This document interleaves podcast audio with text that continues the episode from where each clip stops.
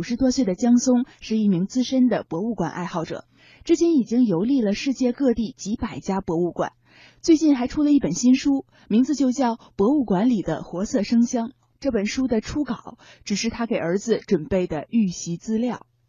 最早的时候呢，我第一次带孩子出国，呃，就是去看一些博物馆，嗯，那么为了让他提前做预习，我就写了一些文章，完之后慢慢慢慢就养成一个习惯。每一次出国之前呢，就把这些东西全部都总结起来。我们要看的那些东西呢，就写在这个朋友圈里面，嗯，让他们提前能够预习一下。在出这本书的这个过程当中，是您和出版社联系，还是出版社发现了您这个博物馆达人？也特别巧，呃，我的那个编辑呢，中国青年出版社的这李女士呢，是我儿子同学的家长，最早看我的这个朋友圈，我们遇到一起就一拍即合了。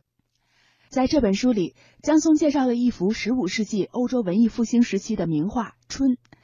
前几年，他带着儿子去意大利佛罗伦萨的一家博物馆欣赏这幅画的时候，并没有想到这幅画会对儿子申请美国的学校有所帮助。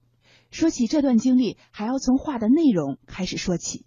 有几位希腊和罗马的神啊，站在一个花园里面，后面有很多的美丽的花，这差不多有一百九十多种种类不同的花哈，就像一本特别特别精美的这个植物书一样的。所以呢，实际上我是给孩子讲这个花语。你看每一个人，只能从他脚底下和身上装饰的花来读懂他的这个身份。那后来他申请那个国外的中学，他就写了一篇那个散文，就专门讲这幅画的。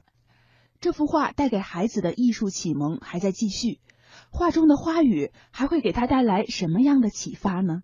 后来有一次他看那个电影啊，叫《达芬奇的密码》，他就是特别感兴趣这个符号学啊，因为在欧洲呢，每个符号后面可能都有很多的象征含义。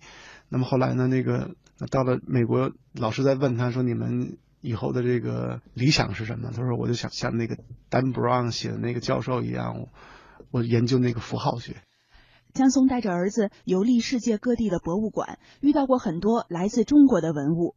比如，在美国费城艺术博物馆，他们见到了过去北京隆福寺里的屋顶装饰藻井，这给孩子带来了不小的触动。因为古代中国建筑都是木结构建筑，很多都被火烧到，大家为了保住这个建筑哈，他就专门在这个屋顶上面画了很多的水藻。你比如说菱角。还有荷花啊，莲叶，不光画上水藻，还把那个屋顶啊做的像一口井一样的。所以“造景”两个字是水藻的藻和水井的井，读藻井。对，藻井，藻井。嗯。那所以这就是一种迷信了，就是一种好的愿望，一种象征了。隆福寺那个藻井呢，就被嗯美国人买去了啊，就现在呢就放在这个费城那个艺术博物馆里面。那孩子看完了以后，回到中国以后。他就一定要去那个原址去看一看，看一看现在是什么样子。现在还有吗？现在就变成那个商场。那后来孩子和您说过一些他的什么感想吗？他说的这个触动挺大的。最早的时候，他觉得哟，是不是美国人这个文化侵略把咱们东西抢走了啊？后来呢，他说也还不错。那不管怎么说，还在毕竟保持在这个这个世界上，还没有被毁掉。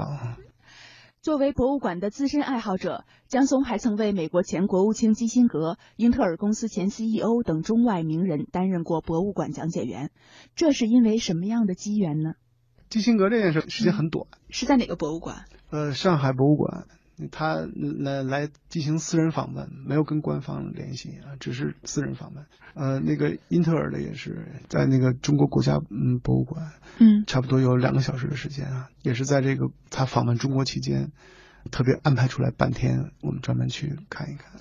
那他们是怎么知道您在博物馆这方面钻研的特别精深呢？也是公司吧，最早是公司，还有朋友之间的一些介绍。可能我们还是算比较早的接触到国外的博物馆，因为毕竟跟这工作也有关系，做文化交流。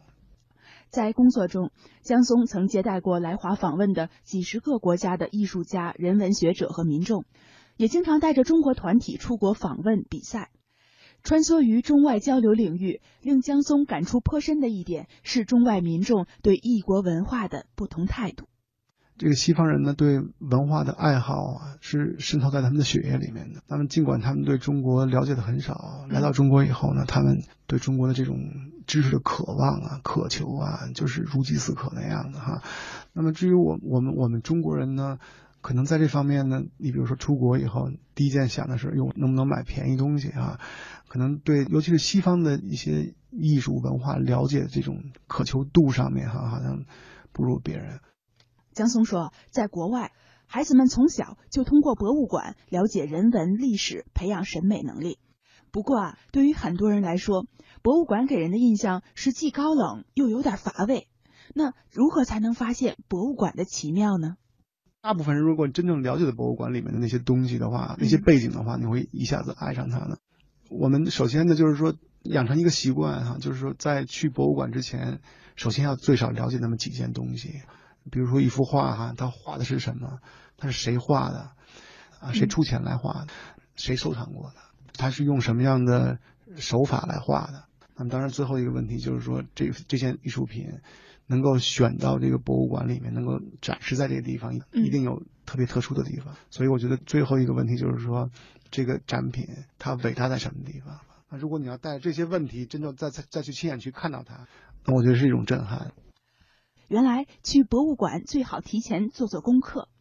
用这样的方法，江松游历了近五十个国家的几百家博物馆，还孜孜不倦地向亲人朋友介绍博物馆之美。